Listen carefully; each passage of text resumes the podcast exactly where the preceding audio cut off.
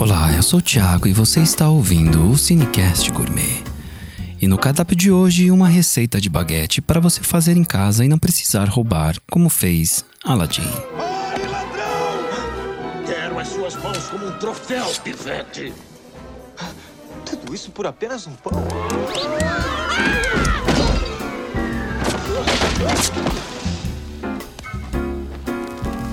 Você vai precisar 3 xícaras e meias de chá de farinha de trigo, uma xícara e meia de água, duas colheres de chá de sal e uma colher de sopa de fermento biológico seco instantâneo.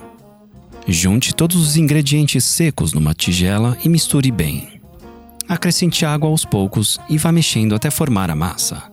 Deixe repousar por 10 minutos para que a água seja melhor absorvida.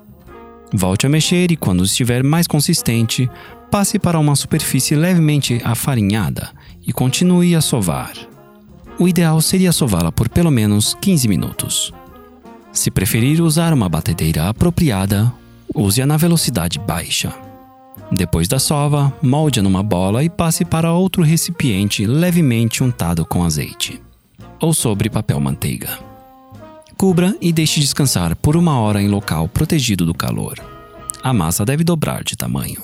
Depois da primeira fermentação, divida a massa em três pedaços iguais e modele as baguetes, deixando-as com cerca de 30 a 40 centímetros.